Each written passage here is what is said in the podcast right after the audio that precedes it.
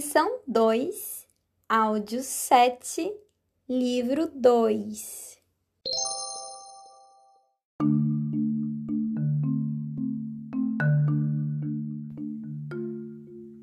De onde veio o décimo terceiro salário?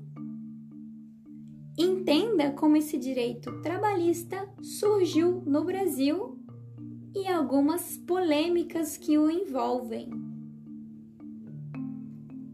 Oficialmente, o 13º foi instituído pela Lei 4090, de 13 de julho de 1962. Essa gratificação de Natal garante que todo trabalhador formal com carteira assinada receba o correspondente a um dozeavos da remuneração a mais por cada mês trabalhado, ou seja, um salário extra por ano. Mas de onde veio essa ideia?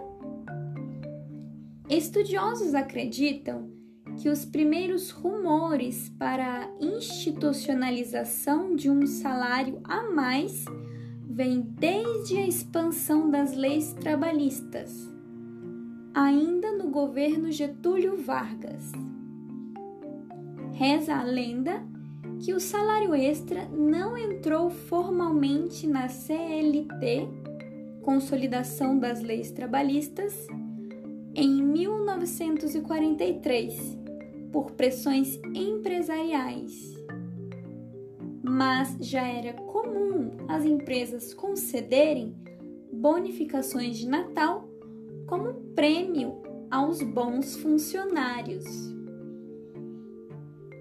Na década de 1960, o país passava por uma grande crise política a renúncia do presidente Jânio Quadros em 1961 e a posse de João Goulart sob o sistema parlamentarista ocorreram em meio aos processos de votação da lei do 13º. Organizações sindicais usavam ameaças de greve geral para pressionar o governo eles queriam a aprovação da lei sem emendas e que fosse sancionada por João Goulart ainda em 1961.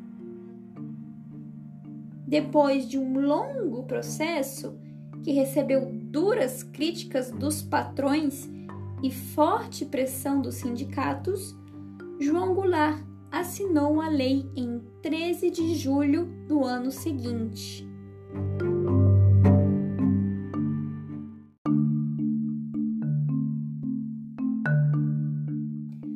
Com o tempo, a bonificação se revelou um grande propulsor da economia, garantindo vendas melhores no período que antecede as festas de Natal e Ano Novo. Em 1965, uma nova lei estabeleceu o adiantamento de metade do benefício para entre os meses de fevereiro e novembro de cada ano. Finalmente, em 1988, a gratificação natalina foi assegurada pela Constituição Federal. Não existe só no Brasil. Em setembro de 2018, o vice-presidente eleito, Hamilton Mourão, chamou o salário extra de jabuticaba, por só existir no Brasil, e falou que era o tipo de coisa que deveria ser cortada. Mas a gratificação de Natal existe como lei nacional em vários outros países do mundo. Portugal, México, Alemanha e Áustria são alguns exemplos. Lógico, não dá para fazer um paralelo exato com o nosso país, porque as leis trabalhistas nesses outros estados são diferentes das do Brasil. Mas não, o 13 terceiro não é algo 100% tupiniquim.